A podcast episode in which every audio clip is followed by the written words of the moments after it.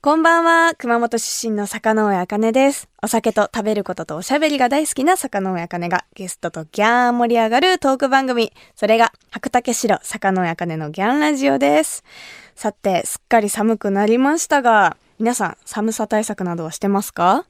私は結構2、3年前ぐらいから温活にハマってたんですけど、今年はより一層温活を頑張っており、なんとか寒さと戦っております。具体的に温活って言っても、私レッグウォーマーが、すごいもうこれがないと生きていけないっていうようなレッグウォーマーがあるので、まあ、それは常に持ち歩いてるのと、あとちょっと、モデルさんかなって思われちゃうかもしれないんですけど、左右を朝と寝る前に飲むと、本当に体があったかい。もうみんななんかちょっとブースで、え？みたいな顔してるんですけど、なんか私も左右飲んでるって言ったら調子乗ってるって思われるかなって思ってたんですけど、本当に左右の偉大さを今年は知りました。あとはまあ湯船に浸かるとか、でも本当に温活の大切さを年々感じてますね。皆さんも温活して、あの、この冬も乗り越えていきましょう。それでは、この後ゲストが登場。私とはドラマ観察医朝顔でも共演させていただきました。上野樹里さんをお迎えしておしゃべりしていきます。樹里さんと最後にお会いしたのって多分、2年、3年とか、かなり久しぶりになるし、二人で喋るって機会が多分ほとんどないと思うんですよね。なので、ちょっと緊張するところもあるんですけど、ね、その大先輩なので、いろいろ話を聞いて勉強になったらなというふうに思います。私のおしゃべりが、あギャン、コギャン、ソギャン、ドギャン言っても、最後の最後までお付き合いください。番組ハッシュタグは、ギャンラジオ。ギャンはひらがな、ラジオはカタカナです。ぜひ感想などなど SNS に投稿お願いします。では、今日の一曲目を紹介します。セクシー田中さんもあと少しです。その主題歌、大好きなアーティストさんを流させていただきます。ルセラフィムでドレスコード。白竹城、坂上茜のギャンラジオそれでは本日のゲストをご紹介します。えー私にとっては役者の大先輩、上野樹里さんです。大先輩ですか？上野樹里です。よろしくお願いしよろしくおます。願いします。いや、樹里さんお久しぶりです。お久しぶりです。いや、嬉しいです。来ていただいて。いやありがとうございます。呼んでいただいて。あの本当もう上野樹里さんとは、まあ、ドラマ「観察」や「佐川」だったりあと、うん檜山健太郎の妊娠でも、うんうんあのご一緒させていただいて、うんうん本当にお世話になったんですけど約2年半ぶりぐらいあーそんなに空いてるんだい。やだから嬉しいです早速なんですけどはい私の地元、熊本の高橋酒造の米焼酎白竹城で、はいちょっと再会の乾杯をはい。していいですか？はい。乾乾杯杯。うん。あ美味しいね。あ、嬉しいです。ありがとうございます。まあ先ほども話しましたが、うん観察医朝顔で私たち多分初めましてはいだ。ったんですけど、なんかこう、朝顔シーズン1があって、シーズン2がまあ2クールうん。で、そしてスペシャルドラマがあってって結構うんずっと続いてる作品じゃないですか。そうですね。こう、長い期間撮影していて、ジュリさんのなんか思い出に残ってるエピソードみたいなのってありますか？現場の雰囲気めちゃめちゃ良くない？なんか、みんなマイペースで自分を持っていて、話さなくてもストレスもないし、話してる時はなんか伝染してみんなでわはわは話して、で、帰るのめっちゃ早いみんな。確かに。もうサクって言いなサクくなりますよね。ッとみんなもうメイク落とすのもみんなめっちゃ早いから、もう私も結構早い方なんですよ。着替えるのとかも。はい。もうなんか最後の着替え、もうかける時にもうカーテン開けるぐらいの勢いでも、はい。着替えるのめっちゃ早いのに、それでもみんなさーっと帰っていくから、はい。いや、なんかそれでちょっとなんか寂しくなるぐらい、みんなあの、いいよ。自分の生活を大切にしていて、はい。で、現場も現場でバチッと決めてさ、うん。いいシーンを、もう本当に平野監督も、一テイク目を結構 OK にすることが多いから、なんか本当に鮮度を大事にして、うんみんなでやってるからなんか決して重苦しい雰囲気になったり難しい空気になったりしないっていうのがうんうん。なんかいいよね。確かにこう題材としてはすごい繊細な、やっぱ命を扱う、うん。あの作品だったりもするので、うん。まあ、重たくなっちゃうのかなと思いきや、まあ、平野監督の、まあ、人柄もあって、うん。すごい現場があったかかったですよね。ね、すぐなんか突っ込んでくるしさ、はい。一人セリフ間違えたりするとそれネタにしてきたりしてはいはいなんか誰が吹き出すかみたいなのを我慢してるみたいなね。うんうんありましたありあったあっましたた。私結構刑事チーうムん。でこう男性が多い、うんシーズン2から友坂理恵さんが来ていただいたりとかあったんですけど、はいシーズン1の時はもう特にこう一点だったので、うん着替えの時に私だけ柵うん。そのパーテーションの中で着替えをさせてもらって、はい。パーテーションから出てきたらみんな外で着替えて 脱いででなんかそんなみんな早くパキパキ帰りたいんだっていううん。なんか感じがすっごい面白かったなっていうのをなんか思い出しましたうん今。暑かったよね夏の格好もねああいうのね。暑かったですね。ね。結構冬の服を着て夏のシーンを撮ったりとかもうん。してたので、あ鑑識の時に手袋と長靴としはいはい。なきゃいけないもんうんね。うん。いや懐かしいな、うん。えでもなんかこう今日こうやって樹里さんと二人でまあお酒飲みながら、はい。お話できるのがなんかすごい不思議なえ服まで被ってるからね 黒の。うわしまった袖のデザインまで似てるよ。そうなんですよ。ちょっとスリットが入ってて多分流行りなんだねこれね。なんですかね。ちょっとなんか恐縮いやいやいや楽しいです。いや嬉しいです。私たちでも乾杯うん。させていただいたので多分シーズン1の時がまだコロナ前だったので、うん。シーズン1の打ち上げの時以来打ち上げってどんなとこでやったっけ？なんかあのちょっとお台場の方で、うん。なんか船クルーズがついてたんだ。あそうですそうです。そういうなんか立食のなんていうのかさ自分で好きなものを取って食べるみたいなね。そうですそうです。はいはい、はい。でちょっと外を出たら船があって何人かでこう、ね東京湾うん。思い出した。そうだ。板尾さんと加藤ゆずなちゃん、あはい。のつぐみ役の女の子と、風間くんと時藤さんとちょっとクルーズちょっと乗ったんだけどゆずなちゃんがすごくシャイだから、うんあの可愛いなってあの板尾さんがすごい話しかけるんだけど一切の無視で 最後まで気まずいクルージングやって。そこはあんまり打ち解けられてなかったです、ね、可愛いなそう可愛いなって言っても一切無視で。面白かったなあそんなことがあったんですね。家族はかなり打ち解けてるイメージがあったんですけどそうそうそう。じゃないところは割と人見知りだったんですね。そう板尾さんがあの関西弁でねこうな仲良くなりたいっていうのはあるんだけどねなかなかあの距離が縮まらないクルーズだっ そんなことがあったんたあっだたあった。あのちょっと話変わっちゃうんですけど、はい。ジュリさんは普段お酒は結構飲まれるんですか？そうですね。あの舞台中とかは飲まなかったんですけど、うんうん。舞台終わったらもうほら12月ですよ。はい。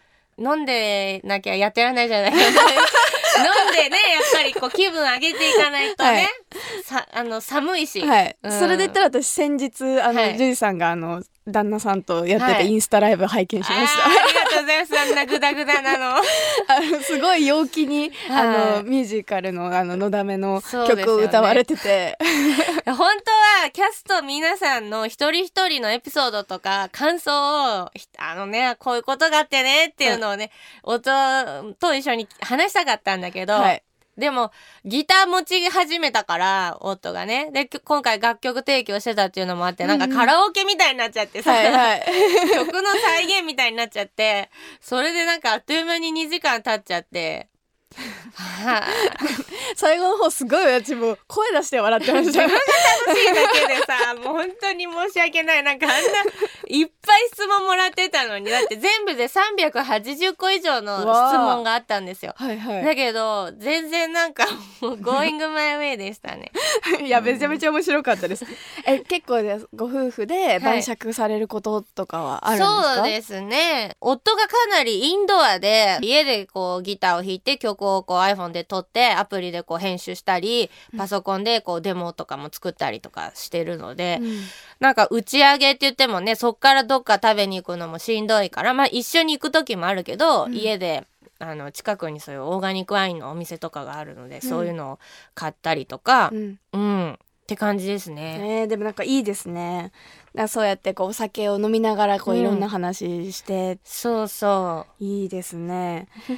結構ジュリさんこうインスタグラムにも美味しそうな手料理はい抜けてたりとかするので、う今はもうあの毎日最近ミュージカルのあの本番が終わってからは毎日私がご飯を作ってるんですけど、うん夫がいつも写真撮っててでも一回もインスタにはね上げてないんだけど、はい。結構撮りだめてる写真はあるよ。あじゃあちょっと。載せようかなあ今度。載せてほしいなんかいですつもどうやって作ったか忘れちゃうんですよ。だからん写真をせめて撮っとこうということで、うん。割とじゃあもうあるもので作るってことが多そいうですすね。あるもので作ったりへー。あの何かメインだけ買ってきてもらって、あるものでまたこう合わせたりとかして。へえすごい上級者だ。作らないですか料理。最近ちょこちょこ作るようにはなってるん一ですけど。一人暮らしで、ね、そうなんですよ。うん。で今日もあのご飯自分で作ってきたんですけどあんまりその一人暮らしのサイズの量が分からなくて、今日もお肉2切れだけ残して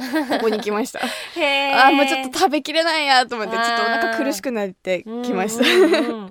はいということで魚あかねのギャンラジオお知らせの後も上野樹里さんとあギャンコギャンとトークしていきます。白竹城魚尾あかねのギャンラジオ。東京 FM 白竹城魚尾あかねのギャンラジオ。熊本出身の魚尾あかねです。そして本日のゲストは上野樹里です。よろしくお願いしよろしくおます願いします。この番組では毎回ゲストの方に合わせた本日のトークメニューっていうのを用意しているんですが一回このトークメニューを読み上げさせていただきます、はい。えー映画隣人 X 疑惑の彼女。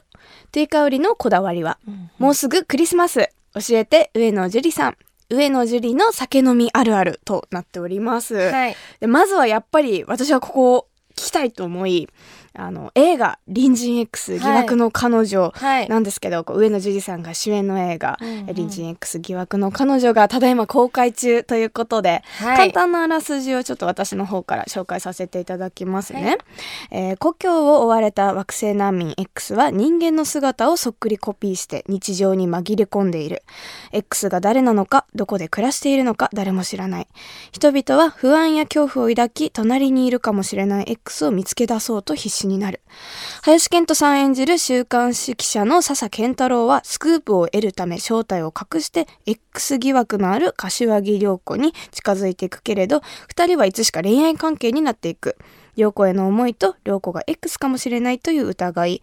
記者として笹が最後に見つけた真実とは一体何だったのかという風になっております。で樹里さんがこの X の疑惑を持たれている柏木涼子の役を演じてるんですよね。はい。あのー私も見させていただいたんですけど。ありがとうございますなんかその最初の入りとうん。最後に見た時の自分の感じたものが全然違くて、入りはなんかこう SF のお話なのかなと思ってたんですけど、蓋を開けてみるとすごくもうこの現代に通じる、うん。てか現代の人が見るべき作品だなっていうことをすごく感じて、こう、まあ、情報過多なこの現代だったりとか、あとはまあ差別だったりとか、うん結構無意識のうちに差別うんだったりをしている、この現代にちょっと心当たりがあるんじゃないのかなとか、うん自分の中で一回こう自問自答してしまうような作品で、うんあのすごく社会派な物語だなっていう風にそのギャップがめちゃめちゃ面白かったです。ああもうまさにおっしゃる通りなんですよね。うん隣人 X っていうタイトルを見るとなんか一見サスペンスチックなのかなとか、うん。ちょっと怖いのかなとか予告を見ると思われると思うんですけど見た後はその真逆の印象を持たれると思います。うん。その疑惑の彼女は誰なんだ X は誰なんだって笹健太郎と、まあ、林健人君演じる記者と共にお客さんがこう追って見ていくうちに、あの徐々にその自分にも偏見のフィルターがかかっていたのかもしれないっていうことに、自分自身が自覚し始めるっていうその中でまあ2点3点していくんですけどあの自分が無意識に日々あのその偏見のフィルターをかけて自分も加害者だったり被害者にうん知らず知らずのうちになってしまっているんじゃないかっていうことを改めてこう立ち止まって考えさせられるそんな映画になってますうね。んいや本当に特にこうコロナもあったじゃないですか、うん。なんかそのコロナの時も何が正しくて何が間違いなのかっていうのもこう分からないまま、うん。自分でこう選択をしたり、うん。あるいはこう鵜呑みにしてしまったりとかうん。する時代を経験したからこそ、うん。なんかこの作品がより一層ズーンと心にきました。ああ嬉しいです、うん。まさに私がのだめちゃんだけではこのコロナ禍をくぐり抜けている皆さんにこう伝えたいエネルギーっていうのが、うん。また隣人 X は全然違うアプローチで迷子になっちゃうようななんか自分自身の中の何か大切なものを失いかけてしまったりこう SNS のその情報が錯綜して混乱してしまったり本当に自分の心から安らげる居場所ってどこなんだろうとか、自分が心からこう打ち解けられる人って相手って誰なんだろうとかやっぱりねあの顔もやっぱりマスクしてたりそのまんまこううん。中学とか高校入学して卒業していくような子供たちもいる社会で何か本当に大切なものって何なんだろうっていうのをこの映画を見て感じていただけたらなと思いました。うん。いや本当にぜひ見ていただきたい作品なんですけど、この作品はちなみにいつ頃撮影されてたんですか？えーとね去年の10月かな。いかがでしたか？撮影現場は。あのまだ撮影してる頃はやっぱりコロナのことも完全には終わってなかったので、うん公開日が決まってなかったんですね。だかあら撮影クランクインしましたよって普通はこうニュースになったりするんですけど、うんニュースにまだなってなかったので、うん。えなんでここにいるのみたいな感じで、はい。うっすらなんか気づき始めた人でこうもうかなりコンビニで働いてる役だったんですけど、コンビニの周りになんか何百人も集まっちゃったりとか。そうそういうこともあったけどでもなんか初めてかなしその地方ロケ1ヶ月間でマンスリーを借りてうん。自炊をしてもうそこになんか住んでるみたいな感じではいはい。撮影して、で林遣都君はもうその滋賀の大津がうん。自分の、まあ、ふるさとだってことで、ほう。なんでここに僕は上野樹里さんと撮影をしているんだろう みたいななんか不思議な感覚になりながらもなんか今までのこととかこれからのこう人生相談みたいなのいろいろなんか待ってる間にしたりとか、はい。そういうのがなんかすごい思い出になりましたね。あのその市がはい。撮影場所を私も先日別の作品で行行かせていただいてたまたま、はい、はい。その時にあのあのタクシーの運転手さんうん、にあのちょっと前にね上野樹里ちゃんが 撮影してたんだよって言われましそうなんだ。じゃあ、割と本当に近くだね。たはいそうですうん。ねしやっぱこう滋賀の方々はすごい嬉しそうに話してました。なんか、大河ドラマのゴーっていはい。う作品でも、そのゴー姫は、あの、琵琶湖の近江っていう、その字を取ってゴー姫が誕生したってこともあって、割とその琵琶湖付近でトークショーをしたり撮影したりしていたので私としてはなんかまたこの地に帰ってこれたっていうのもあったしなんか地元の方たちが「あああの時の」っていう感じでなんか結構この映画に出てくれてるエキストラで出てくださってる方も上野樹里さんだよねみたいなちょっと馴染みが少しあったみたいでなんかはい。オーディションもたくさんの方が来てくださったみたいで、うん。はいありがたかったです。えー、すごい。あの今回は7年ぶりの映画の,、はい。主演ということで、はい。まあ、数多くの取材だったり舞台挨拶をしてこられたと思うんですが、うんうん。改めて樹里さんからこの作品の見どころなどあれば教えていただいてもいいですか？あのー柏木涼子というその私の演じる女性が、まあ、疑惑の彼女というサブタイトルがついている、まさに疑惑をかけられた、X 疑惑をかけられた女性で、あの、皆さんは、あの、この映画を見進めていくと思うんですけれども、この映画、実際最後、X は誰かっていうのはわかるようになっているんですけれども、うん。大体試写とかで見終わったお客さん、皆さんもう一回見たいっておっしゃるんですね。うん。で私もそのこの映画を作る時に一番大切にしたのはもう一回見た時に次は良子目線で見てみると意外と、うん。あの急に自分自身に近づいてくるこの記者と名乗っている笹健太郎がその涼子さんから見たらまあ X というかその涼子さんから見たらこの人何者っていう、うん、まあその惑星難民だけが X っていう意味じゃなくてもう本当に日本で暮らす他の国から来た方もそうですし逆に日本人で海外にお住まいの方もその何か異質な存在として言語のこうねいろんなこととかもあると思いますしあの私はその X っていうのは偏見のフィルターをかけて見る対象、うん、相手が X だって思うんですね。だから、今ね情報が先に来てしまって自分が何かを本当に見て体感するよりも先に情報が、まあ、良くも悪くも入ってきてしまう時代なので、うんはい、この映画を見て改めて自分の目で見て心で感じるっていうまたその自分の大切な人と自分自身のこう生きたい世界を想像していくっていうことをなんか改めてねこの映画を見て何が一番自分にとって大切なんだろうとか、うん、その周りの人たちとこう合わせて生きていくってことももちろん大事なんだけど勇気を出して小さい一歩でもいいからあの自分に嘘のない自分らしい生き方って何だろうとか、まあ、いろんなことをねこの隣人 X に出てくる登場人物からあの、その生き方を見て、あの、感じるものがあるんじゃないかなと思いますので、うん、ぜひその概念だったり、常識だったりっていうフィルターを知らず知らずのうちに自分もあ培ってきてしまった、あの、いい意味でその古いものを脱ぎ去って、うん、まあ本当に今年を締めくくってほしい。12月ね、クリスマスとか年末とかね、はい、イエイエイって盛り上がりたいところなんですけども、はい、この隣人 X をね、ぜひ見てほしいなと思います。ありがとうございます。はいはい、えー、上野樹里さんと二人であぎゃんこぎゃんお話ししてきましたが、続きはまた来週ということで、はい、最後に現在公開中の上野樹里さん主演映画、隣人 X 疑惑の彼女の主題歌をお届けしましょう。チルズポットでキラーワードということで、上野樹里さんまた来週よろしくお願いします。よろしくお願いします。白竹城、坂上茜のギャンラジオ私が生まれ育った熊本を代表するお酒といえば、本格米焼酎、白竹白。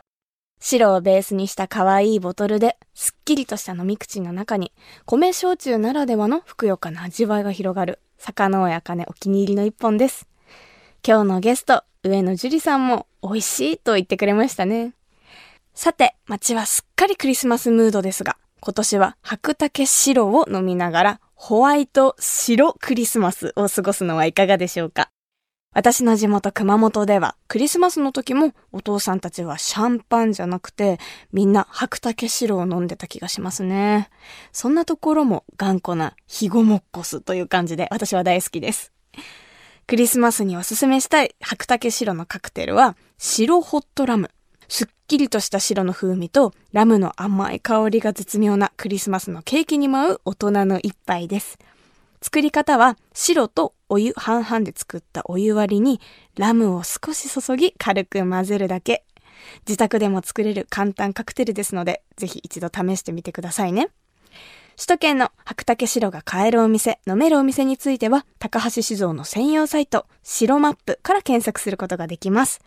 私も使ってみましたけど、地図上にお店が表示されてとても使いやすかったです。